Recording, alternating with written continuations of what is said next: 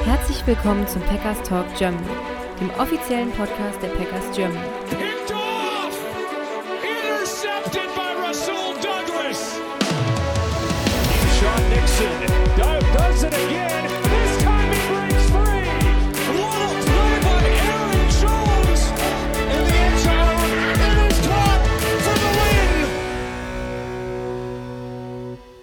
Hallo und herzlich willkommen zum Packers Talk Germany. Eine weitere Folge, heute Folge Nummer 248, kurz vorm Jubiläum, haben wir gerade schon im Vorgespräch gesagt. Ähm, ich bin der Jo und mit mir dabei ist heute der Chris. Hallöchen. Ja, wir können endlich mal wieder über einen Sieg sprechen. Ähm, die Frage ist, oder das werden wir bestimmt ein bisschen in der Folge diskutieren, wie viel der Sieg gegen die Rams, die ja doch ein bisschen ähm, ersatzgeschwächt dann, insbesondere auf Quarterback, äh, nach Green Bay gereist sind, ähm, ja, wie viel dieser Sieg wert ist, werden wir mal drüber sprechen. Ähm, ja, eingangs noch, äh, jetzt gar nicht im Vorgespräch äh, besprochen, Chris, was wir, was, was ich äh, noch ansprechen wollte, aber wir hatten es noch nicht so richtig diskutiert im Podcast. Ähm, der Trade für Rasul Douglas vielleicht noch mal vorweg. Ähm, da gab es ja auch durchaus unterschiedliche Meinungen in, im, im Kreis der Packers Bubble, sag ich mal. Ähm, einige konnten es nachvollziehen, fanden es einen guten Move, andere konnten es nicht nachvollziehen. Wie hast du den Trade gesehen für Rasul Douglas zu den Bills? Ja, war ja jetzt im Endeffekt ein Drittrunden-Pick, was die Packers bekommen, geben aber auch einen Fünftrunden-Pick mit weg an die Bills. Ähm, war mir im Endeffekt minimal aus Packers Sicht zu wenig, aber kein, kein, ähm, keine Riesenenttäuschung, ehrlich gesagt. Also, dass Douglas geht an sich vom Spieler kann man verstehen, denke ich. Ist nicht mehr der allerjüngste und die Packers sind jetzt eher in einem kleinen Umbruch, wo jüngere Stars, Gary, Alexander, gehalten werden sollten, was die Packers ja auch getan haben. Ähm, und da machen so leicht alternde Spieler, auch wenn, wenn Douglas jetzt noch nicht sehr alt ist, schon Sinn, in so einem kleinen Rebuild jetzt auch den, den, die Draft-Munition mitzunehmen. Und zusätzliches Third-Round-Pick, auch wenn man dann noch einen Day-3-Pick abgibt, ähm, ist da sicherlich auch angemessen.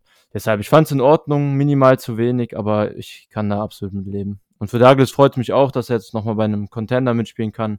Hat ja seine Zeit in Green Bay auch zumindest auf mich durchgehend aus persönlicher Sicht einen positiven Eindruck gemacht. Ähm, abgesehen davon, dass er auf dem Platz natürlich eine Riesenüberraschung war und auch eins, ich würde was sagen, von gute Kunst besten Signings, zumindest was die Erwartung vor dem Signing und dann der Output am Ende angeht. Ja, absolut. Also kam er damals vom Practice Squad der Cardinals und äh, ja, hat sich jetzt ja mittlerweile äh, einen Spot im 53er Kader nicht nur erspielt gehabt, sondern war ja auch Starter gewesen, was natürlich auch ein bisschen damit zusammenhängt, äh, dass dann Eric Stokes jetzt auch lange verletzt war und ja auch immer noch verletzt ist.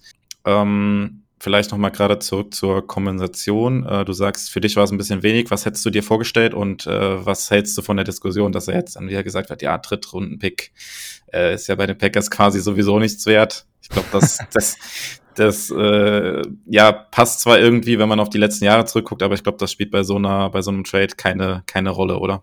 Nee, also dieses Drittrunden-Pick ist eh nichts wert. Ähm, kann man jetzt natürlich in den letzten Jahren nur schwer widerlegen mit den Spielern, die gedraftet wurden, aber ja, das ist für die, für die Zukunft halt kein stichhaltiges Argument. Und was ich mir vorgestellt hätte, ähm, hätte man mich vorher gefragt, hätte ich wahrscheinlich gesagt, Douglas gegen Viertrunden-Pick ohne Gegenwert der Packers dann eben. Jetzt haben sie einen Drittrunden-Pick bekommen, Fünftrunden-Pick abgegeben.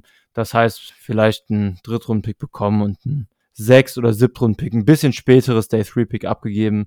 Aber deshalb sage ich auch, also es ist jetzt nicht mega weit entfernt von dem, was ich mir vorher vorgestellt habe. Halt minimal. Ja, ähm, also ich finde sowieso, dass der, der Trade gut war. Ähm, ich finde auch den, den Gegenwert jetzt ganz okay. Ähm, man muss vielleicht dazu sagen, natürlich war Rasul Douglas jetzt ein Starter gewesen, hat dieses Jahr gut gespielt, hat auch die letzten Jahre gut gespielt, aber an der Stelle, wo die Packers sich jetzt befinden, das ist halt also der Punkt, den ich jetzt anbringe, kommt mir halt bei der Diskussion oder kam mir ein bisschen zu kurz halt Jair Alexander und Eric Stokes, auch wenn Stokes jetzt verletzt ist und äh, Jair Alexander jetzt mit dem Rücken immer wieder Probleme hatte. Aber das sind halt eigentlich deine beiden Cornerbacks äh, für die nächsten, sage ich mal, mindestens zwei bis drei, vielleicht auch vier bis fünf Jahre. Und äh, du hast halt normalerweise nur zwei Outside-Corner. Russell Douglas wird kein äh, Slot-Corner werden oder war das auch nie. Von daher war er im Prinzip ein Spieler, den man jetzt im Prinzip noch ja, gegen was ähm, eingelöst hat, gegen einen, gegen einen Draft-Pick, wo man wieder was mit, was mitmachen kann. Und äh, Rasul Douglas sowieso perspektivisch, also langfristig gesehen, vermutlich nicht Teil des Kaders gewesen wäre oder geblieben wäre. Er hätte ja auch nächstes Jahr relativ viel Cap verschlungen. Da wäre dann sowieso die Frage gewesen, ob die Packers das gemacht hätten oder ihn vielleicht sogar entlassen hätten. Also von daher macht der, macht der Move aus meiner Sicht auf jeden Fall Sinn. Ja, genau. Hätte nächstes ein Capit von 9 Millionen gehabt. Ähm, und dazu, finde ich, kann man auch noch erwähnen, dass es wirklich so scheint, als würden die Packers im Coaching-Staff Carrington Valentine echt sehr, sehr gerne mögen. Ähm, hat ja in der Preseason auch sehr, sehr stark gespielt. Jetzt die einzelnen Auftritte in der Regular Season bis gestern nicht so toll ausgesehen, aber gestern jetzt auch ein sehr starkes Spiel gehabt, kommen wir ja gleich noch zu. Ähm, hat vielleicht auch so ein bisschen in die Entscheidung mit reingespielt, dass man da jetzt überraschenderweise einen Siebtrunden-Rookie hat, der die Erwartungen deutlich übertrifft. Genau, aber ja, Valentine werden wir sicher gleich noch sprechen. Richtig gutes Spiel gehabt gestern. Äh, vielleicht noch ganz kurz eine Meinung von dir, Chris, zu der Sache. Das ging ja auch ein bisschen rund, äh, wie da ja, Rasul Douglas die Entscheidung quasi mitgeteilt wurde. Da gab es ja auch unterschiedliche Auffassungen, ob das jetzt richtig war von den Packers oder ob man da hätte anders mit umgehen müssen. Also er wurde ja angerufen von Gute Kunst. Äh, Rasul Douglas selber hat dann einen Scherz geglaubt und hat dann halt aufgelegt äh, und war dann nachher, hat das irgendwie aus der Presse erfahren oder sowas. Da gab es ein bisschen Aufruhr. Hast du das irgendwie verfolgt oder hast du da eine Meinung zu? Nee, ehrlich gesagt habe ich das gar nicht so sehr verfolgt. Ähm, ich hatte das nur ganz, ganz oberflächlich einmal gesehen. Ja, ist halt schwer, da jetzt irgendwie was rein zu interpretieren, ohne da eine wirklich zuverlässige Quelle zu haben. Ähm, man weiß nicht so ganz genau, was stimmt. In der jüngeren Vergangenheit war es ja schon ab und zu mal so, dass das gute Kunst so ein bisschen ja, unglücklicher Umgang bei so Entscheidungen vorgeworfen wurde. Ähm, ja, kann man, kann man mit Sicherheit immer ein bisschen menschlicher handeln, so Sachen, aber im Endeffekt ähm, sagen ja auch die Spieler selbst immer wieder, die NFL ist ein Business und man muss mit sowas auch halt einfach recht. Ja, und das glaube ich, der GM einen Spieler persönlich anruft, das glaube ich auch nicht, ähm, das glaube ich auch nicht so normal, wie man vielleicht das äh, vermuten mag. Ja. Also ich glaube, da läuft halt auch ansonsten bei anderen Franchises halt, das läuft dann wahrscheinlich noch professioneller ab. Da wird halt einfach der Agent angerufen von dem Spieler, dem wird mitgeteilt, dem Agent, äh, hier, wir traden jetzt deinen dein Spieler und der Agent wird das dann dem Spieler irgendwie mitteilen. Von daher finde ich das, wie die Packers das gehandhabt haben, schon okay.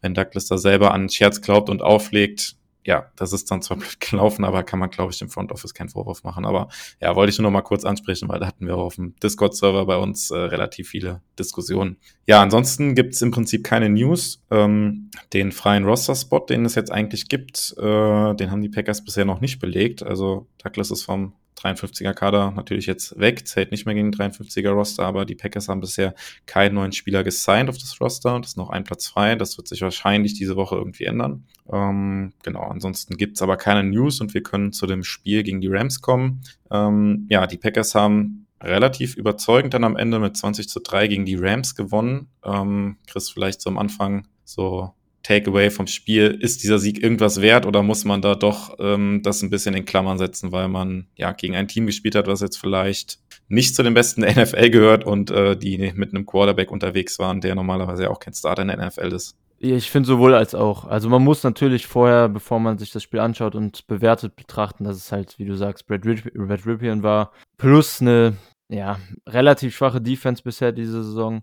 Ähm, die Packers haben es aber trotzdem defensiv in erster Linie, fand ich, sehr gut gemacht. Also auch, es gab, es spielen sehr, sehr viele Backup-Quarterbacks im Moment und einige Defenses haben trotzdem ihre Probleme damit. Die Rams haben auch trotzdem immer noch zwei gute Wide right Receiver und ähm, insgesamt eine ganz ordentliche Offense, die die Packers gut gestoppt haben, auch nach Verletzung von Clark zum Beispiel. Ähm, viele junge Spieler auch, die hier einen Step gemacht haben in dem Spiel, die eine sehr gute Performance hatten. Deshalb, also man kann definitiv positive Takes mit rausnehmen, aber jetzt auf den Overall-Outlook für die Season ähm, sollte man, denke ich, jetzt nicht zu viel reininterpretieren in das Spiel und sich auch nach dem deutlichen Sieg, auch verdient deutlichen Sieg, Packers waren klar überlegen, ähm, für die gesamte Saison jetzt trotzdem nicht ähm, zu viele Hoffnungen machen, meine Meinung. Ja, sehe ich ähnlich und ähm, ja, wenn mich vorher jemand gefragt hätte, ich hätte, glaube ich, eher damit gerechnet, dass man so Spiele jetzt auch ja, wie gegen die Broncos oder Raiders, dass man das eher gewinnt und die Rams vielleicht eher so ein Gegner sind, die, wo sich die Packers dann schwerer tun. Das hat natürlich mit Stafford hätte es wahrscheinlich auch gestern komplett anders ausgesehen, das Spiel, das muss man natürlich auch sagen. Ähm, andererseits, äh, du hast es ja auch schon gesagt, die Packers haben auch gerade in der Defense auch mit vielen Backups gespielt. Äh, einen haben wir eben schon angesprochen, Cornerback, kommen wir sicher gleich nochmal drauf zu sprechen, aber auch die beiden Safeties waren ja äh, Backups gewesen, mit denen die Packers da unterwegs waren und das, äh, ja, die Wide right Receiver bei den Rams sind ja jetzt auch nicht, nicht zu verachten mit Cooper Cup und äh, Puka Nakur, die haben schon ganz andere äh, Defenses dieses Jahr vor Problemen gestellt oder die beiden haben da ordentlich ähm, ja zum Touchdowns gesammelt. Also von daher, ähm, ja, man darf den Sieg nicht zu hoch hängen, du hast es schon gesagt, aber ähm, es war auf jeden Fall so ein Spiel, glaube ich, was auch für die Moral von diesem jungen Team jetzt ganz wichtig war. Man hat jetzt ähm, ja auch nach dem Trade für Russell Douglas, das war ja auch so ein bisschen ähm, ja in der Diskussion dann gewesen, dass man da jetzt wieder so einen äh, Locker-Room-Guy irgendwie verloren hat. Ähm, einer, der das irgendwie zusammengehalten hat, der richtiger Teamspieler war irgendwie und jetzt kam halt so ein Team mit einem Backup-Quarterback ähm, und die Packers hatten jetzt lange nicht gewonnen. Äh, wenn du das jetzt auch noch verloren hättest, irgendwie, ja, keine Ahnung, dann, dann sähe es schon ziemlich übel auch aus. Also, es hat halt auch Auswirkungen, glaube ich, dann auf so, ein, auf so ein junges Team. Und ich glaube, dass sie da vielleicht jetzt, ähm, also dass das ein ganz wichtiger Schritt war, auch ähm, langfristig gesehen in der Entwicklung für das Team, dass sie sich da jetzt noch mal ein bisschen Selbstvertrauen geholt haben und auch so einen überzeugenden Sieg geholt haben, nicht irgendwie so ugly irgendwie gewonnen haben oder mit auslaufender Uhr irgendwie ein Field Goal geschossen haben, sondern wirklich überzeugend auch gewonnen haben gegen ein Team, was sie auch schlagen müssen dann eigentlich mit Ja. dem Backup Quarterback, aber das seitdem auch gemacht haben. ist, glaube ich, auch langfristig wichtig für dieses Team. 100 Prozent. Und äh, nicht nur langfristig, sondern auch kurzfristig, weil ich glaube, wenn man das Spiel jetzt tatsächlich gegen Backup-Quarterback und ein grundsätzlich schon durchschnittliches Team zu Hause im Lambo verloren hätte, dann, äh, dann wäre das Selbstbewusstsein für die nächsten Wochen und jetzt kommt ja wirklich der deutlich schwierigste Stretch im Schedule der Packers. Dann ähm, wäre das schon sehr, sehr niedrig gewesen und ähm, ja, wäre sehr, sehr schwierig geworden die nächsten Wochen. Wird's ohnehin, aber jetzt zumindest mit ein bisschen mehr Aufwind und ein bisschen mehr Selbstbewusstsein. Mal sehen. Vielleicht ähm, nimmt man hier ein bisschen Positives mit aus dem Spiel. Ja, dann würde ich sagen, starten wir mal rein. Wir starten ähm, wieder mit der Offense, gehen wir ein bisschen ins Detail. Ähm, würde sagen, wir fangen mit der O-Line an. Ähm, ja, da gab es ja auch im Spiel wieder ein paar äh, Umstellungen, sagen wir mal.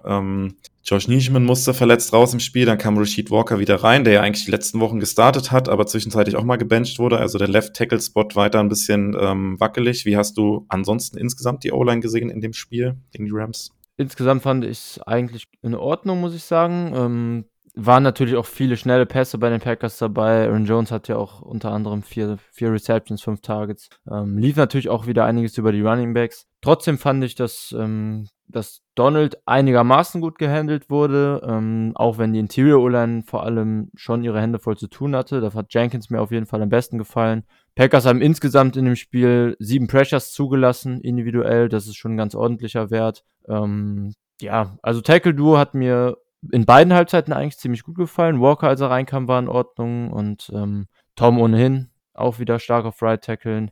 Nyman war okay. Ähm, Run Blocking war, ja, Run, Packers haben sehr viel über Volume gemacht im Run Game natürlich auch. Ähm, wir kommen ja auch gleich zu den Running Backs. Ähm, das hat, ja, sagen wir mal, es hat in der, in der Masse deutlich besser funktioniert als in der Effizienz jetzt in dem Spiel.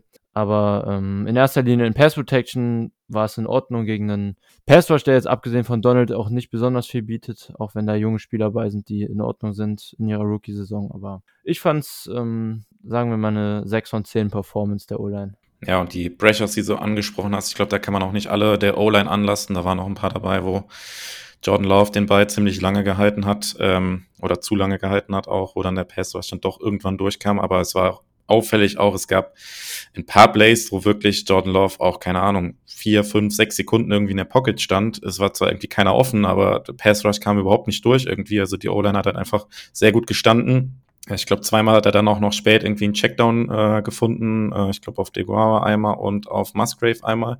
Ähm, da hat die O-Line halt richtig lange standgehalten. Ähm, ja, also ich fand es auch von der O-Line ein ähm, sehr gutes Spiel. Ähm, ein ein Play ist mir besonders äh, irgendwie aufgefallen, jetzt auch äh, im Nachgang nochmal. Ich weiß nicht, ob du dich dran erinnerst, aber es gab ein Play, ähm, das zählt als Laufspielzug, hat es, glaube ich, gezählt von, von Jaden Reed. Das waren 21 Yards gewesen, wo er so über die linke Seite dann irgendwie gelaufen ist und da Josh Myers dann als Vorblocker unterwegs ja. war. Und äh, also da habe ich dann auch zweimal hingeguckt, hä, war das jetzt ja. wirklich Myers gewesen, der da wirklich, keine Ahnung, 15 Yards downfield oder sowas quasi vor Reed gelaufen ist und da geblockt hat downfield. Also wie schnell der da ähm, ja aus seinem Center-Spot quasi rausgelaufen ist und dann nach außen gepult hat, das fand ich wirklich beeindruckend. Ähm, ja, ich weiß nicht, hast du ansonsten noch einen, Take zur O-Line oder sollen wir weitergehen auf die Running Backs? Nee, ansonsten denke ich, im, im Überblick so, wenn man die ganze Saison betrachtet, hat das Spiel für die O-Line nicht viel geändert, auch individuell nicht. Ja, ja, dann gehen wir noch auf die äh, Running Backs. Da lief ähm, sehr viel über Aaron Jones. Da gab es ja jetzt auch in der Woche wieder äh, Zitate von Matt LaFleur, der dann gesagt hat, wir müssen wieder gucken, dass wir Aaron Jones wieder mehr Targets geben. Und äh, gab es ja, glaube ich, auch schon ein paar Memes auf, äh, Social Media, weil das ist ja irgendwie keine, keine neue News irgendwie, dass nach so einem Spiel, wo dann Jones relativ wenig Targets bekommen hat gegen die Vikings oder Touches auch bekommen hat im Run, im Running Game, ähm, dass danach immer Matt LaFleur sich hinstellt und sagt, ja, wir müssen gucken, dass wir Jones irgendwie mehr involviert bekommen. Mhm. Äh, in diesem Spiel hat es dann wirklich funktioniert. Ähm, ja, ich glaube, äh, doch, nee, ich glaube nicht, ich weiß es, weil ich es hier vor mir habe. 20, 20 Rushing Attempts für 73 Yards hatte Jones, also deutlich mehr äh, als im Spiel noch gegen die Vikings. Ähm, das hat der Offense auf jeden Fall gut getan, oder? Ja, auf jeden Fall. Wie gesagt, ging sehr, sehr viel über Volume. Jones hatte dann insgesamt hier in dem Spiel ähm, 24 Touches. Das ist natürlich eine Menge. War auch ganz klar Fokus im Gameplan der Packers. Du hast es gerade gesagt, Lafleur sagt im Prinzip jede Woche, wenn es nicht so ist. Ähm, jetzt hat es mal wieder ordentlich geklappt. Ja, aber auch, wie ich eben schon angesprochen habe, effizienztechnisch war es jetzt ähm, keine Augenweide, sage ich mal, mit 3,1 Yards per Attempt, ähm, auch nur knapp über 2 Yards after Contact per Attempt, keinen einzigen Run bei, wie du gesagt 20 Carries, der über 10 Yards ging. Dylan und Wilson hatten zumindest jeweils einen davon. Ja, also ich fand, ähm, individuell betrachtet ist Jones ziemlich hart gelaufen auch. Oft ähm, sehr, sehr aggressiv in Tackles reingegangen. Aber die O-Line Run-Blocking hat ihm nicht besonders viele Gefallen getan und der wurde, fand ich insgesamt auch selten belohnt für seinen relativ aggressiven Run-Style. Ähm, ja, die Rams haben auch gut getackelt insgesamt, muss man auch fairerweise dazu sagen. Aber effizienztechnisch ist da definitiv jetzt für die kommenden Wochen noch Luft nach oben. Also bei, bei 24 Touches könnte man sich eigentlich eine deutlich stärkere Total Statline erwarten, ähm, als dann im Endeffekt 73 Yards und ein Touchdown. Und ein Fumble, den man natürlich auch nicht vergessen darf. Ähm, genau. In der zweiten Halbzeit. Ja, also am Ende nur in Anführungszeichen 3,7 Yards äh, per Carry für Jones. Das ist dann, es ist okay, aber ja, wie du sagst, man erhofft sich dann schon, wenn er so oft den Ball hat, dass dann da auch ein bisschen, dass es dann noch ein bisschen produktiver wäre, wobei es natürlich dann auch, auch meckern auf hohem Niveau ist. Ich glaube, der Fumble, ähm, ja, weiß nicht, hast du da irgendwie einen Vorwurf an Jones? Klar, Board Security ist immer wichtig, aber das sind halt irgendwie auch so Sachen, passiert halt mal und er ist jetzt ja, nicht dafür bekannt, dass er ultra auf den Ball verliert irgendwie oder sowas. Von daher würde ich das jetzt erstmal. Nee, für die Zukunft würde mir das auch keine Sorgen machen, aber für das Spiel war es natürlich, ähm, ist es natürlich trotzdem immer ein Fehler. Wobei ja. die Defense den natürlich hervorragend ausgebadet hat hier, ausnahmsweise. Ja. Ja, und am Ende stehen 184 Rushing Yards sogar für die Packers, also richtig viel, wobei man natürlich da die Rushing Yards von Emmanuel Wilson, die dann am Ende des Spiels kamen, die waren ein bisschen in Garbage Time, die muss man vielleicht dann noch ein bisschen von abziehen, wenn man, ja, wenn man da die knapp 30, 40 Yards, die das dann nochmal waren, am Ende nochmal abzieht, sind trotzdem 150 Rushing Yards und das ist dann ähm, auf die Saison gesehen auf jeden Fall auch eines der besseren Spiele gewesen, was das Run Game anging und die, ich glaube, oder du kannst gerne auch mal deine Meinung dazu sagen, aber es ist natürlich auch das ja, der Spielverlauf hat den Packers dann natürlich auch ein bisschen in die Karten gespielt. Du konntest halt auch ja. viel laufen, weil die Packers ja im Prinzip die ganze Zeit geführt haben. Du musstest nicht werfen und das, äh, das war jetzt in diesem Spiel tatsächlich auch mal so, was wir in der Saison häufig noch gar nicht hatten, dass halt das Run-Game eine gewisse Baseline halt der Offense auch gegeben hat. Ja, definitiv. Aber du sagst es, also für die Packers ist es natürlich aktuell für die, für die Balance der Offense extrem wichtig, dass der Spielverlauf ähm, zu ihren Gunsten verläuft. Das hatten wir jetzt hier durchgehend geführt, du sagst es. Und dann ähm, können die Packers sich eben auch mehr auf ihr Run-Game stützen, auch wenn es nicht effizient ist, aber gut genug, dass die Offense sich darauf ähm, relativ konstant verlassen konnte gestern. Und Love dann eben auch relativ leichtes Leben hatte das ganze Spiel über, keine konstanten langen Third Downs hatte, keine Tight Windows attackieren musste. Und dann kriegt man halt auch eine, ja, sagen wir, solide Performance der Offense. Ähm, und ich denke, das ist auch im Moment, wenn man ganz ehrlich draufschaut, fast so ein bisschen ähm, die Upside der Packers Offense. Wenn, wenn der Spielverlauf passt, aufs Run-Game stützen und Love einfache Plays ermöglichen, das haben wir jetzt gestern bekommen war einer der besseren Auftritte, definitiv. Wobei, glaube ich, also bin ich zumindest der Meinung, die Offense auch noch viel hat liegen lassen, beziehungsweise da auch durch äh, Strafen ein bisschen was zurückgenommen wurde, aber können wir vielleicht gleich nochmal drauf zu sprechen, wenn wir die Offense rund machen. Ich würde dann mal weitergehen zu ähm, den Wide Receivern. Ähm, hier war äh, Rookie Dontavian Wicks mit 49 Yards äh, Receiving Leader gewesen, jetzt von den Wide Receivern. Ähm, ja, wie hast du die Wide Receiver Gruppe insgesamt gesehen in dem Spiel? Ich fand es ziemlich angenehm, dass die ähm, Targets sich so schön verteilt haben. Jones war erster mit fünf Targets, also Aaron Jones. Danach aber ziemlich gut verteilt. Wicks vier Targets, Musgrave vier, Romeo Dubs drei, Jaden Reed drei, Watson nur zwei tatsächlich. Das ist ja bisher auch eine recht enttäuschende Saison, aber hatte dann zumindest am Ende diesen einen sehr schönen Contested Catch für knapp 40 Yards. Ähm, ja, also ich fand es schön, dass der Ball verteilt wurde, alle mal ein bisschen eingebunden wurden. Keiner ist jetzt extrem positiv rausgestochen. Der Touchdown auf Musgrave ähm, war sehr, sehr schön designt. Da hat Musgrave jetzt nicht super viel individuell zu beigetragen, aber das war dann mal aus Play-Design-Perspektive ein schönes Play. Ganz am Ende der zweite Touchdown der Packers. Und ansonsten finde ich, individuell waren alle recht unauffällig. Wicks hatte zwei, ich glaube, zwei schöne Third-Down-Conversions. Ähm, auch ganz am Anfang im ersten Drive müsste es gewesen sein, bei Dritter und Sieben eine. Ähm, ja, würde ich, würde ich so rund machen. Keiner besonders herausgestochen, aber sehr, sehr schön verteilt und ähm, distributed, wie man auf Englisch sagt. Ja, äh, Watson hat wahrscheinlich auch noch einen Touchdown geklaut bekommen, wenn Jordan Love den einen Ball nach äh, links außen war es gewesen, ein bisschen tiefer wirft. Ähm, ja, dann hat Watson auch einen, einen Touchdown noch in dem Spiel. Da war der Ball von Love ziemlich unterworfen gewesen, hat das so ein bisschen wettgemacht wieder mit seinem äh, Contested Catch dann in der, in der zweiten Halbzeit. Ich glaube, es war so viertes, ja doch, war schon viertes Viertel gewesen, den Contested Catch dann, du hast ihn gerade auch angesprochen. Ähm, ja, vielleicht noch was zu Dontavian Wicks. Äh, ich hatte ihn ja gerade auch angesprochen. Vier Targets, vier Receptions. Hatte aber auch diesen einen Fumble direkt zu Beginn der zweiten Halbzeit. Die Packers ja richtig gut äh, gestartet sind mit dem Kickoff-Return von äh, Keyshawn Nixon für über 50 Yards waren es, glaube ich, gewesen. Und dann hatte Dontavian Wicks da so ein äh, Fumble, der schon ein bisschen komisch aussah. Sieht man ja. auch nicht alle Tage, dass, ja, er will sich dann da irgendwie strecken, um das First Down noch zu holen. Der Gegner ist gar nicht so richtig in der Nähe. Und dabei verliert er dann den Ball.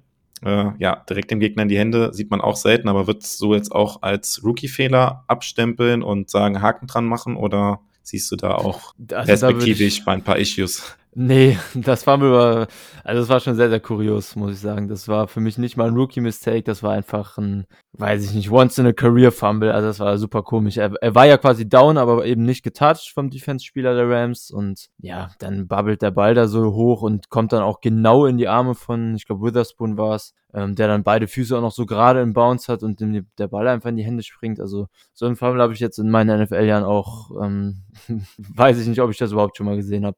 War schon sehr, sehr komisch. Da mache ich Wicks auch keinen Riesenvorwurf, ehrlich gesagt. Ja, okay. Ähm, Würde ich sagen, schließen wir die, die Titans noch an. Du hast im Prinzip äh, ja auch Musgrave gerade schon angesprochen. Ähm, Ansonsten war auch nur äh, Deguara noch mit einem Target und einem Catch für sieben Yards. Das war, ähm, hatte ich eben auch, glaube ich, schon mal gesagt, so ein Checkdown gewesen. Aber ansonsten Musgrave wieder ein ganz gutes Spiel gehabt mit 51 Yards und ähm, ja, der Touchdown, da musste er ja gar nicht so individuell viel leisten, aber das war natürlich auch was, was man wahrscheinlich im, im Nachgang dieses Play wird man wahrscheinlich auf den Highlight-Tapes der Saison nochmal sehen. Das war natürlich richtig schön äh, designt auch. Ähm, gefühlt in dem Moment, als ich das gesehen habe, habe ich gedacht, boah, richtig nices Play. Warum haben wir sowas irgendwie nicht schon öfter gesehen? Also wo Spieler wirklich so komplett freigeschemt wurden.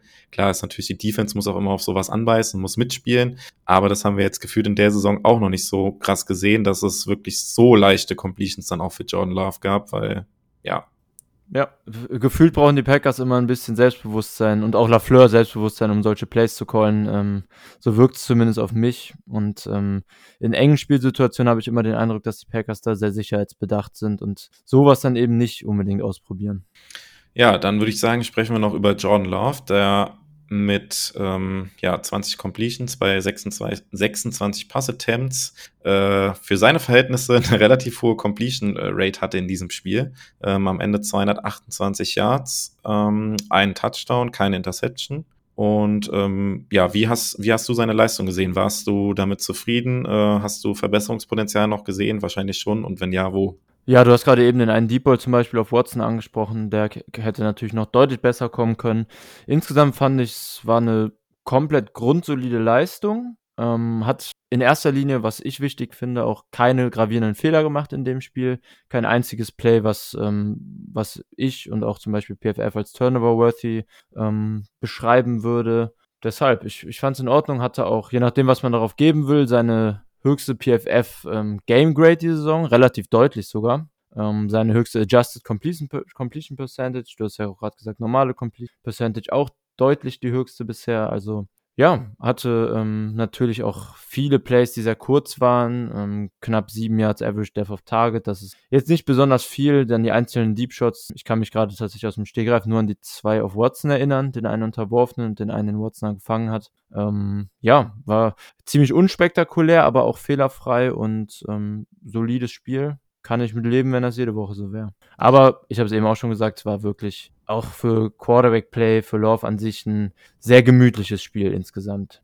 Stand auch nur bei knapp über 20 Prozent seiner Snaps unter Druck, also war jetzt schon ähm, eins der in Anführungszeichen leichteren Spiele für ihn. Ja, glaubst du, dass es halt auch was da damit zu tun hat, dass er jetzt halt in dem Spiel, ich habe es eben schon mal angedeutet, das Run-Game hatte, auf das er sich stützen konnte und er ja, konnte sich halt mehr quasi auch auf das verlassen, was dann äh, von außen von Matt LaFleur halt als Play Calls halt reinkam und er wusste, okay, ich habe auch mein Laufspiel, äh, wo wir drei, vier Yards pro Run sowieso schon rausholen und also er hat halt gefühlt irgendwie ruhiger gewirkt. Ja, fand, fand ich. ich. auch. Nee, fand ich auch. Deutlich mehr, deutlich ähm, kontrollierter auch, ähm, weniger aufgeregt, gerade bei Third Downs, weil die Third Downs auch eben kürzer waren, jetzt durch das ähm, sehr, sehr regelmäßige Run-Game und das konstante Run-Game jetzt zumindest für drei, vier Yards, wie du gesagt hast. Ähm, das sehe ich auch so.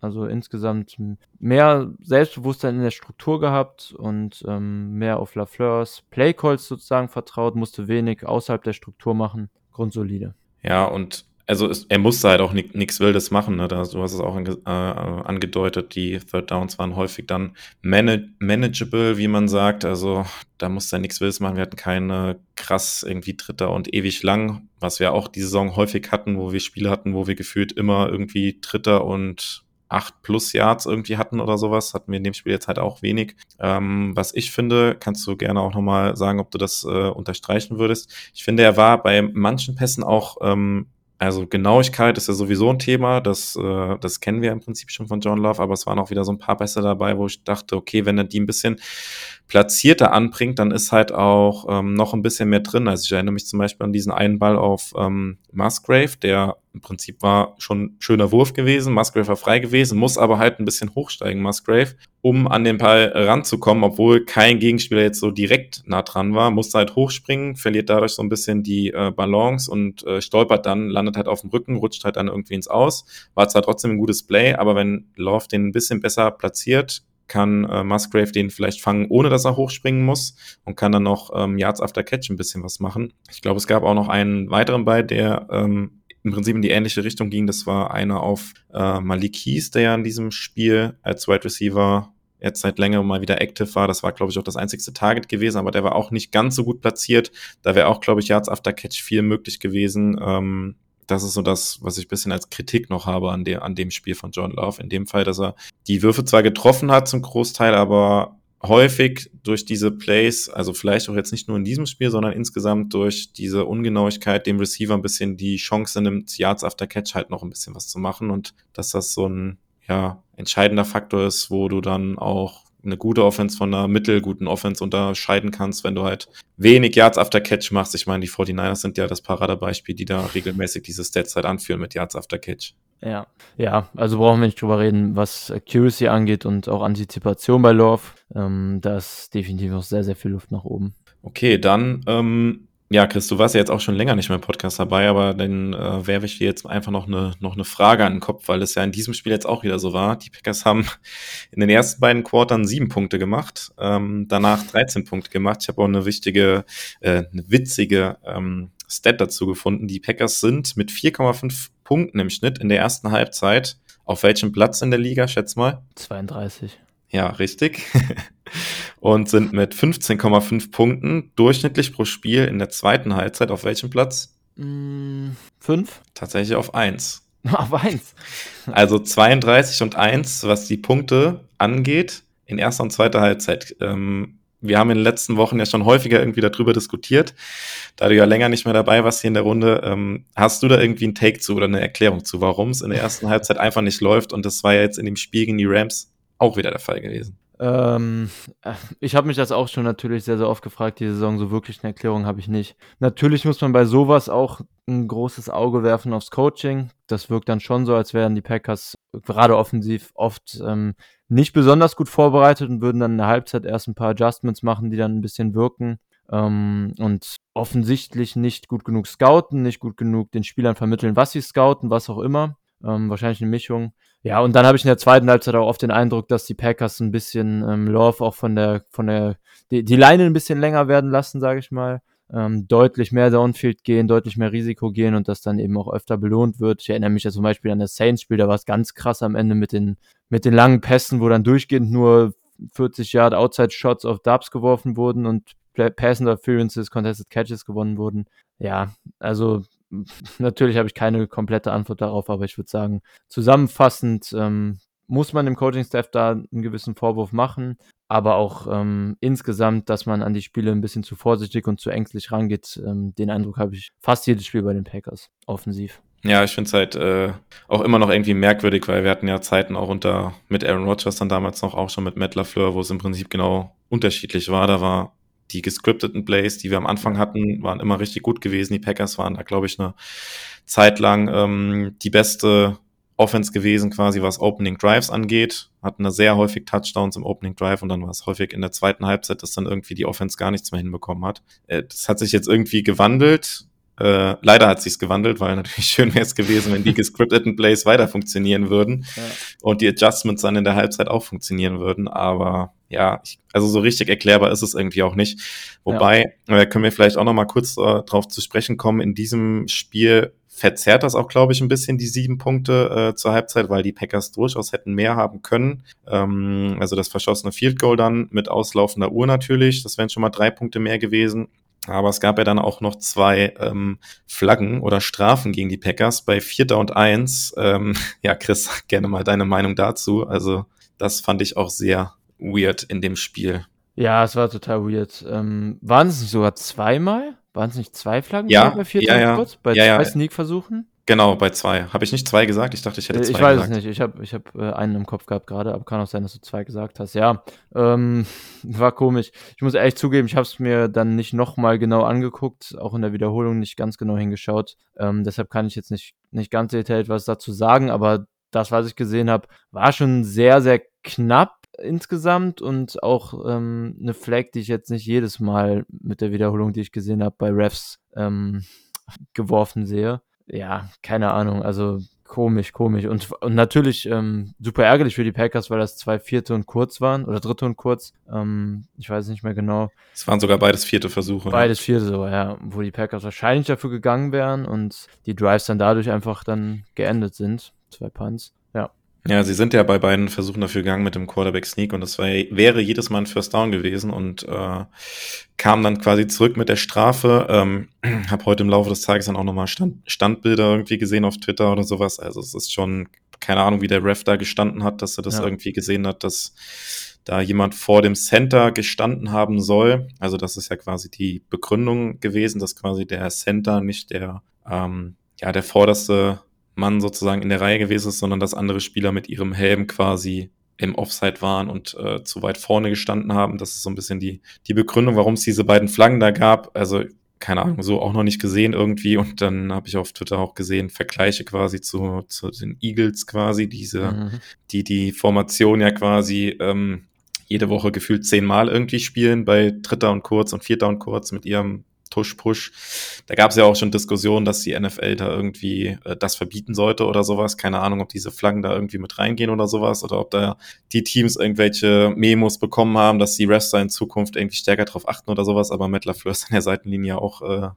ausgerastet, weil das war halt einfach nicht, nicht verständlich in dem Moment und es, äh, wie du sagst, waren ja auch zwei Drive-Killer dann, weil dann hast du statt Vierter und ein halbes Jahr hast du dann Vierter und sechs und dann pantest du halt und der Drive ist halt zu Ende. Das waren halt potenziell dann auch zwei Drives, wo du hättest punkten können und äh, deshalb fand ich jetzt gerade in dem Spiel war jetzt dieses äh, Narrativ, was wir jetzt sonst immer hatten, dass die Packers in der ersten Halbzeit so wenig punkten, muss man hier ein bisschen differenzierter betrachten, weil ja, da wurde ihnen ein bisschen was weggenommen auf jeden Fall. Ja, definitiv. Okay, ähm, ich weiß nicht, hast du ansonsten noch was, irgendeinen Take zur Offense? Sonst würde ich sagen, gehen wir zur Defense rüber. Nee, sonst habe ich keinen Tag zur Offense. Defense, let's go. Ja, Defense. Ähm, die Packers lassen nur drei Punkte zu Mhm. gegen natürlich einen Backup-Quarterback, ähm, aber ich habe es ja eben auch schon mal äh, angesprochen, die äh, Passempfänger ja trotzdem äh, nicht zu verachten, die da auf der anderen Seite standen. Ähm, war das jetzt der Turnaround der Joe Barry Defense? Können wir das jetzt in jedem Spiel erwarten? ich würde sogar ein Ja sagen, aber ja, ich, also nein, natürlich nicht. Es war jetzt natürlich gegen Backup Quarterback. Ähm, Packers haben es trotzdem defensiv wirklich gut gemacht, auch wenn es gegen Backup Quarterback war. Run Defense war ja wirklich outstanding, richtig stark in dem Spiel. Ähm, Rams hatten insgesamt Yards pro Carry 2,6, Freeman hatte 2,7, Henderson sogar mit 1,9, Ripien hat das Ganze dann sogar noch ein bisschen aufgewertet mit seinen 6,3. Ähm, also up front war es wirklich sehr, sehr stark an der Line of Scrimmage, haben die Packers ordentlich dominiert, gerade in Run Defense und auch in Coverage fand ich gerade dafür, dass die Rams, ähm, du hast eben Cup und und äh, Nakua angesprochen, aber auch dahinter haben die Rams ja zumindest solide Waffen ähm, haben die Packers das echt gut verteidigt insgesamt. Clark ist ja relativ früh auch verletzungsbedingt schon raus. Deshalb defense-technisch war das schon ein sehr, sehr gutes Spiel. Und auch mit ähm, unerwarteten Heroes sozusagen. Ähm, wenn wir gleich zu den Linebackern kommen, schon mal kleiner Spoiler, McDuffie war ja sehr, sehr stark, auch insgesamt. In, auch in Run-Defense, wo ich gerade schon die Run-Defense angesprochen habe. Ähm, waren einige Spieler, die hier positiv herausgestochen sind. Und da macht die, die Review vom Game jetzt mal mehr Spaß, was die Packers Defense angeht, als in den meisten anderen Spielen. Ja, gefühlt hat man auch irgendwie, ähm, also hatte ich jetzt dann irgendwie direkt nach dem Spiel wieder, wenn die Diskussionen um Joe Barry irgendwie so richtig heiß laufen und er immer weiter in der Kritik steht, dann kommt dann irgendwie so ein Spiel, wo dann irgendwie wieder gefühlt alles klappt. Klar, es spielt natürlich dann mit rein, dass wir jetzt gegen Backup Quarterback gespielt hätten. Keiner weiß, wie es ausgesehen hätte, wenn Matthew Stafford gespielt hätte. Ich vermute mal, ähm, die Rams hätten den Ball vermutlich schon ein bisschen besser bewegen können, ähm, aber ich glaube, mit der Schlüssel war, warum es jetzt äh, auch besser geklappt hat gegen die Rams, war tatsächlich auch die, die Run-Defense. Und das äh, war ja auch was, was die sonst die Spiele halt immer äh, stark in der Kritik stand. Aber da haben die Packers, ich weiß nicht, kannst ja auch gerne mal sagen, ob sie da jetzt vielleicht irgendwas gefunden haben oder ein Turnaround gefunden haben, weil gegen die Vikings war es ja jetzt auch schon im, im Run-Game ganz gut gewesen. Hatten sie, glaube ich, nur zwei Yards pro Run zugelassen gegen die Vikings. Klar, die sind jetzt auch nicht die ähm, Offense, die jetzt über den Lauf kommt, ähm, aber jetzt auch gegen die, gegen die Rams und gerade Sean McVay legt ja dann schon viel Wert auch auf ein gutes Laufspiel, gutes O-Line-Play und so weiter. Auch nur 2,6 Yards zugelassen von den Rams. Haben die Packers da jetzt irgendwas gefunden in der Defense, was es jetzt irgendwie ähm, ja, was vielleicht so ein kleiner Turnaround sein könnte für die Defense dann insgesamt, weil die Run-Defense jetzt einfach funktioniert? Oder würdest du das jetzt an den zwei Spielen noch nicht so hochhängen wollen? Nee, würde ich ehrlich gesagt nicht. Also es waren zwei sehr schlechte Run-Offenses in der NFL, zumindest dieses Jahr. Ähm, die Vikings waren letztes Jahr auch schon schlecht, haben das in die Saison mitgenommen. Die Packers sind ja insgesamt auch gegen schwächere Run-Defenses gar nicht so schlecht. Da kriegen sie immer mal wieder ganz ordentliche Games ihrer Run-Defense, jetzt sogar ein sehr dominantes ähm, gestern. Aber ja, wenn dann wieder bessere O-Lines kommen, zum Beispiel wenn ich da schiele auf die Lions in Week 12, ähm, erwarte ich mir dann jetzt von der Joe Barry Defense trotzdem nicht, dass da, dass da eine dominante Performance kommt. Vielleicht werden wir das Besseren belehrt mal sehen, aber für mich lag das jetzt, ähm, war das jetzt in den zwei Spielen eher Matchup bedingt, dass die Packers da in der Run Defense mehr Zugriff hatten.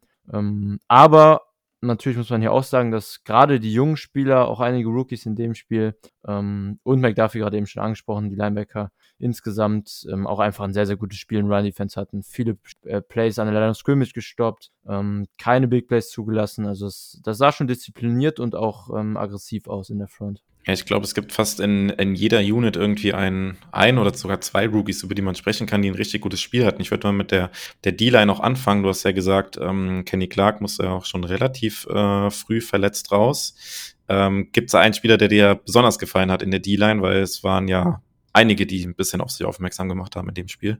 Ja, ähm, boah, einen hervorzuheben finde ich tatsächlich schwierig in der D-Line. Gary hatte wieder seine fünf Pressures, aber insgesamt ähm, fand ich jetzt keinen dominanten Auftritt. Ähm, Carl Brooks hatte, glaube ich, zwei ähm, Pass-Deflections sogar. Also ich kann mich gerade nur an einen erinnern, aber ich habe irgendwie im Kopf, er hatte noch eine zweite, bin ich mir gerade nicht ganz sicher. Ja, ich glaube schon, ja. Ähm, sogar ähm, First Round Pick. Van Ness hatte zwei gute Run-Stops, ähm, die um die Line of Scrimmage rum auch schon gestoppt wurden. Hat ja auch relativ viel gespielt für seine Verhältnisse. Ich habe gerade nicht den genauen, genauen Snap-Count im Kopf. Ähm, ich schaue parallel mal nach, während ich rede. Aber insgesamt fand ich, dass die jungen Spieler, auch Kobe Wooden hatte seine Plays, ähm, immer mal wieder was gezeigt haben. Van Ness hatte 20 Snaps, 34 Prozent. Ähm, ja, also Ganz individuell würde ich jetzt tatsächlich auch keinen hervorheben, aber als Unit insgesamt fand ich das schon sehr, sehr gut. Auch, dass, äh, dass die Rookies, dass McDuffie da so rausgestochen ist. Ja gut, wir sind jetzt gerade noch bei der D-Line. Ähm, Clark hat sich natürlich früh verletzt. Slayton hatte auch sein Play. Also ich fand es ähm, sehr, sehr ermutigend und ähm, bin ja begeistert. Ist vielleicht ein bisschen zu viel, aber ich bin ähm, positiv gestimmt jetzt nach dem Spiel, dass da auch bei den jungen Spielern eine weitere positive Entwicklung kommen kann. Ähm, hat mir in Run Defense echt gut gefallen. Im Pass Rush fand ich es jetzt nicht ganz überzeugend. Da war abgesehen von Gary nicht besonders viel los bei den Packers. Die zweitmeisten Pressures hatten auch Vanessa und Carl Brooks mit jeweils zwei. Ähm, also ist insgesamt ganz solides Game, vielleicht ein produktivstes Game seiner Rookie-Saison bisher auch. Ähm, aber jetzt keiner, der da als Pass-Rusher groß herausgestochen ist, fand ich. Ja, ich glaube aber insgesamt war das sowas, so ein Spiel, was man sich so von dieser Defense vielleicht auch so vor der Saison oder von dieser Unit, von der D-Line so ein bisschen erwartet hat, auch so vor der Saison. Ähm, klar sind das alles äh, sehr junge Spieler jetzt auch. Ähm, sind ja, ja, fast, fast jeder zweite Spieler ist ja dann Rookie mittlerweile in der, in der D-Line oder im Pass Rush irgendwie. Aber das ist doch sowas, was man sich irgendwie so erhofft hat, irgendwie so von der Saison, dass du halt so Spieler hast, wo diese Line wirklich äh, sehr dominant auftritt und äh, auch wenn er jetzt keiner herausgestochen hat, wie du es gesagt hast, ähm, was ich auch so unterschreiben würde, aber dass diese ähm, ja, Unit insgesamt so gut aussieht, das war irgendwie sowas, was man sich vor der Saison irgendwie so ein bisschen erhofft hat und äh, ja, hat jetzt bis Week 9 gedauert ähm, bis wir mal so ein Spiel, ein relativ dominantes Spiel von der D-Line gesehen haben. Ähm, das ist natürlich, wäre es jetzt schön, wenn sie an diesen Trend irgendwie diese Entwicklung halt fortführen können, wobei von der Entwicklung kann man wahrscheinlich noch nicht sprechen, jetzt nach dem einen Spiel.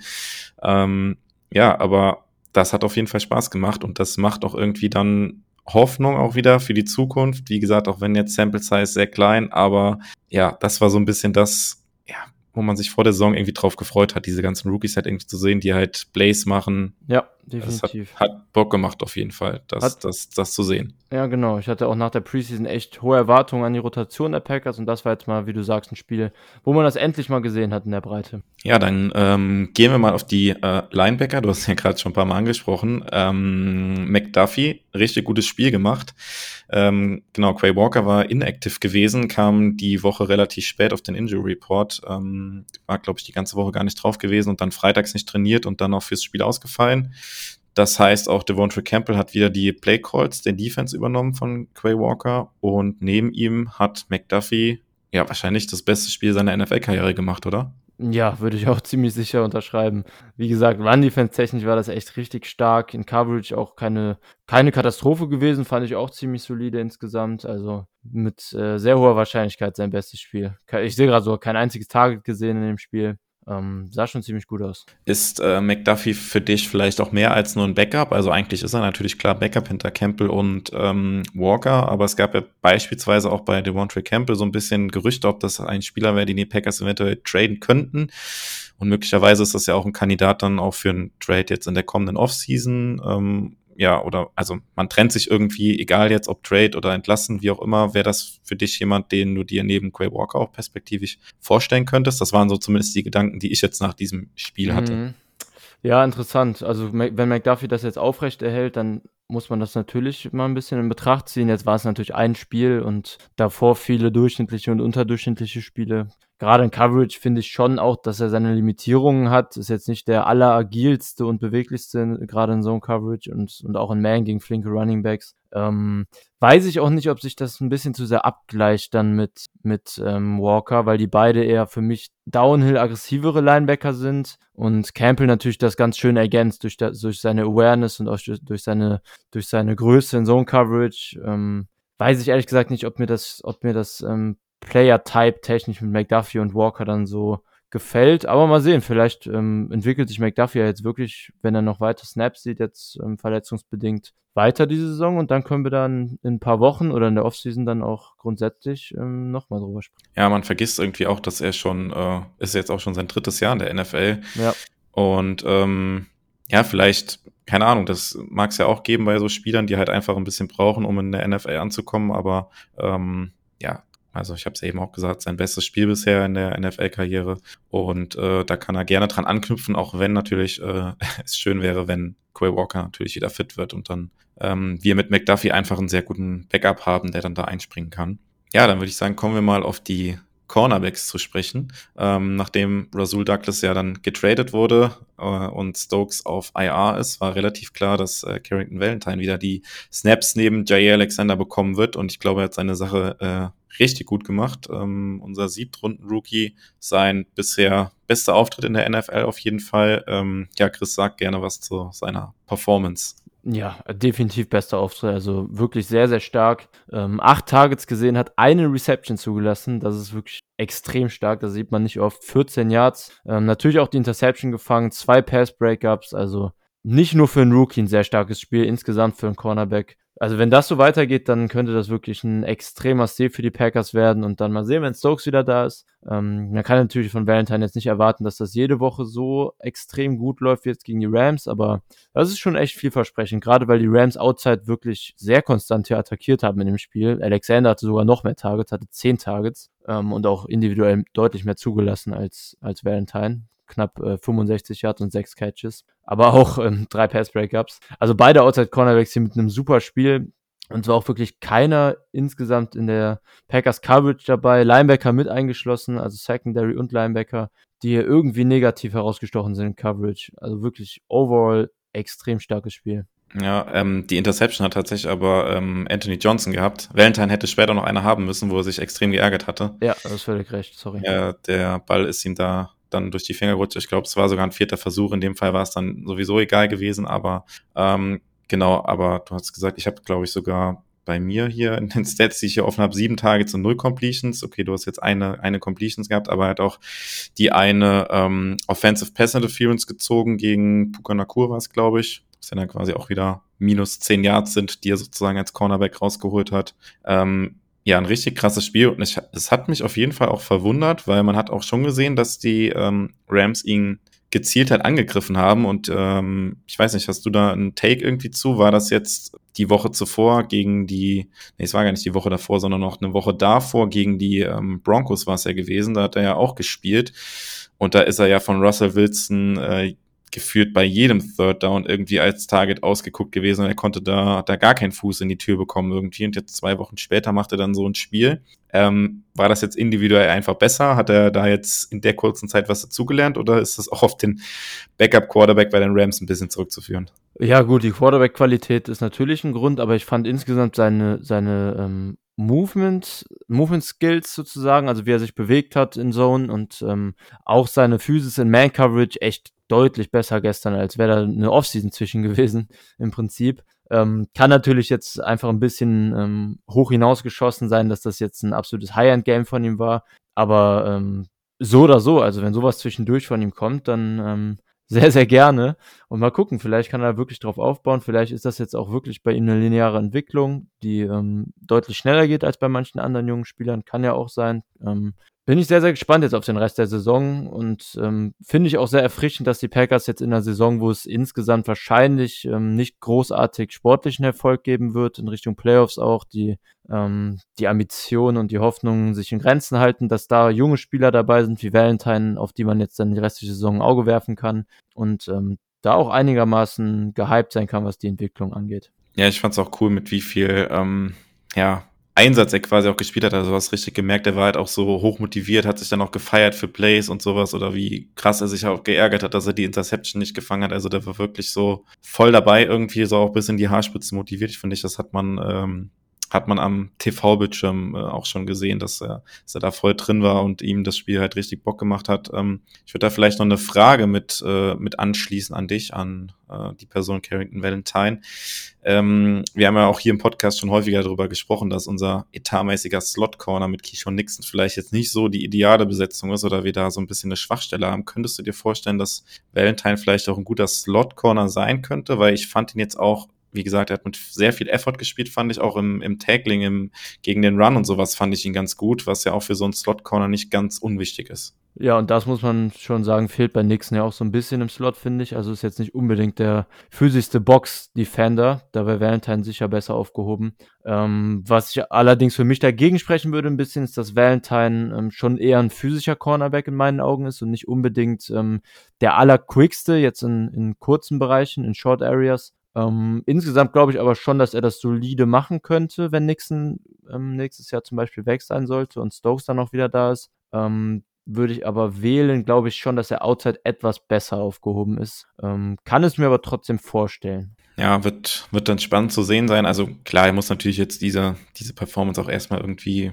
bestätigen oder das Level irgendwie hochhalten oder sowas, dass das irgendwie eine ernsthafte Diskussion werden könnte zur Offseason oder sowas, das ist klar. Ähm, aber perspektivisch dürften auch im nächsten Jahr natürlich Stokes und Alexander wahrscheinlich auf jeden Fall die Starter sein. Entweder man hat dann mit ihm einen guten Backup oder das ist vielleicht eine Option, aber ich glaube, das ist dann auch was.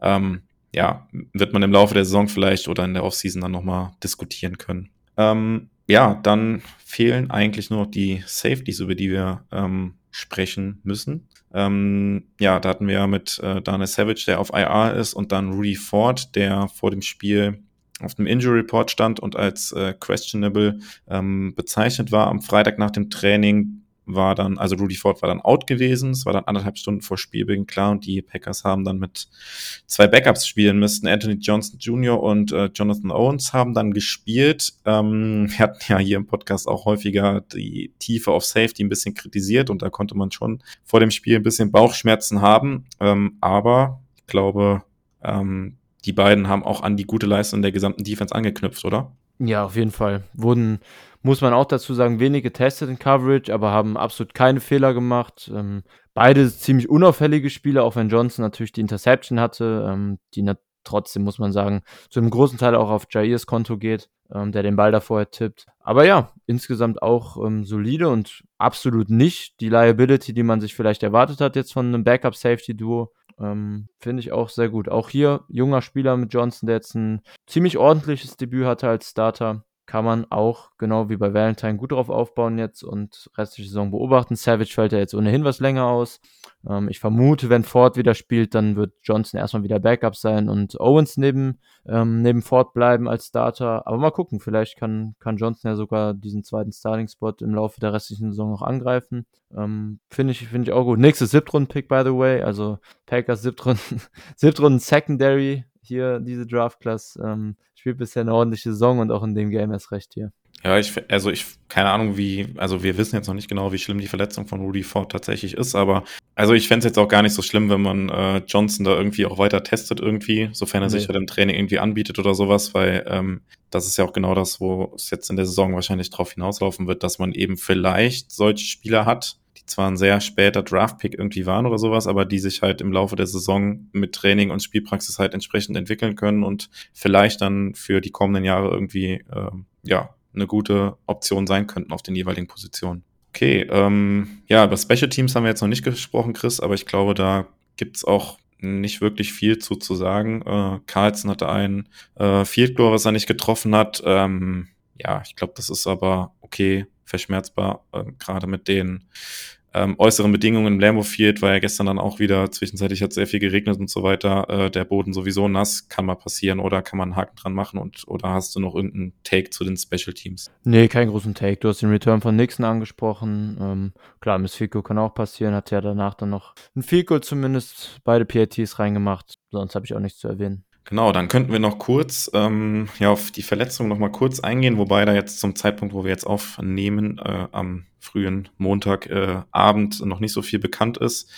Ähm, genau, Rudy Ford hat ja nicht gespielt, Queer Walker haben nicht gespielt, ähm, Kenny Clark musste verletzt raus, Christian Watson musste auch verletzt raus, wobei es da später schon hieß, dass er ähm, ja okay sei. Ähm, anfänglicher Verdacht auf eine Concussion hat sich, glaube ich, auch nicht bestätigt gehabt.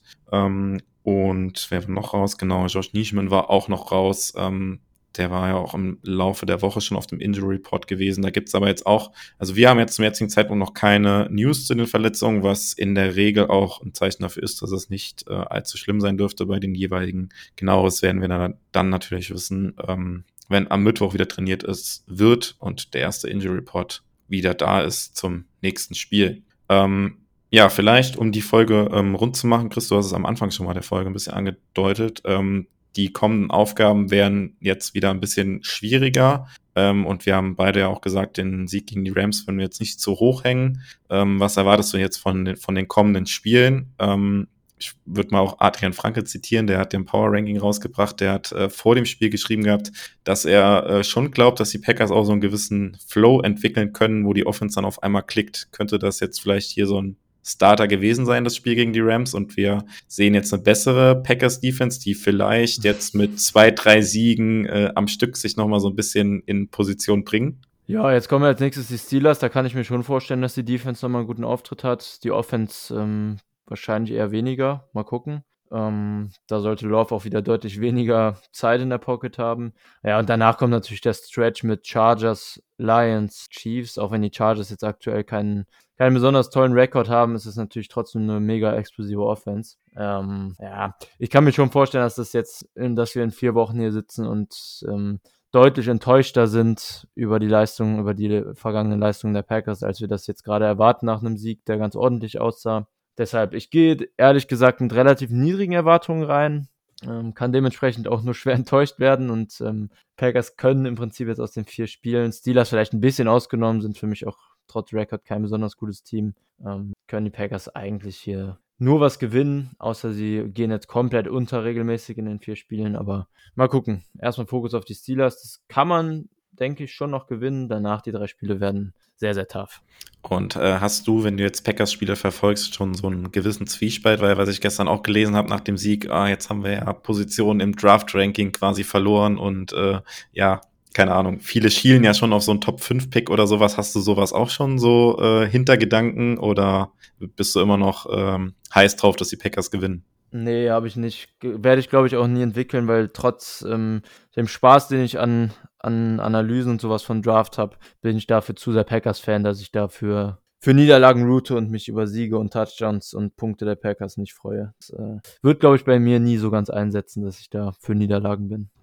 Ja, das ist, das ist bei mir ganz genauso. Also kann ich so unterschreiben. Vielleicht ist es eine Ausnahme, wenn dann irgendwie noch ein Spiel ist oder sowas, dann, ja. wo dann schon klar ist, okay, die Saison ist eh gelaufen, es geht jetzt nur noch um die goldene Ananas. Äh, das wäre dann vielleicht was anderes, aber wir sind ja jetzt auch noch, ja, die Saison ist jetzt quasi halb rum und es kann noch viel passieren. Ich will jetzt nicht sagen, dass äh, ich dran glaube, dass die Packers irgendwie noch mal ins Playoffs-Rennen eingreifen oder sowas. Ähm, das auf keinen Fall, aber ja, im Prinzip hast du das gesagt, was ich auch eins zu eins unterschreiben würde. Ja, okay, Chris. Wenn du ansonsten nichts mehr hast, könnten wir einen Deckel drauf machen. Ähm, ihr kennt es, äh, lasst gerne Feedback da, lasst eure Meinung zum Spiel gegen die Rams da. Und ähm, ja, ich glaube, Chris, dann du zuckst nicht mehr, du sagst nichts mehr, dann hast du, glaube ich, auch kein Take mehr, dann bin ich raus mit dem Go Pack Go. So ist es. Go Pack Go.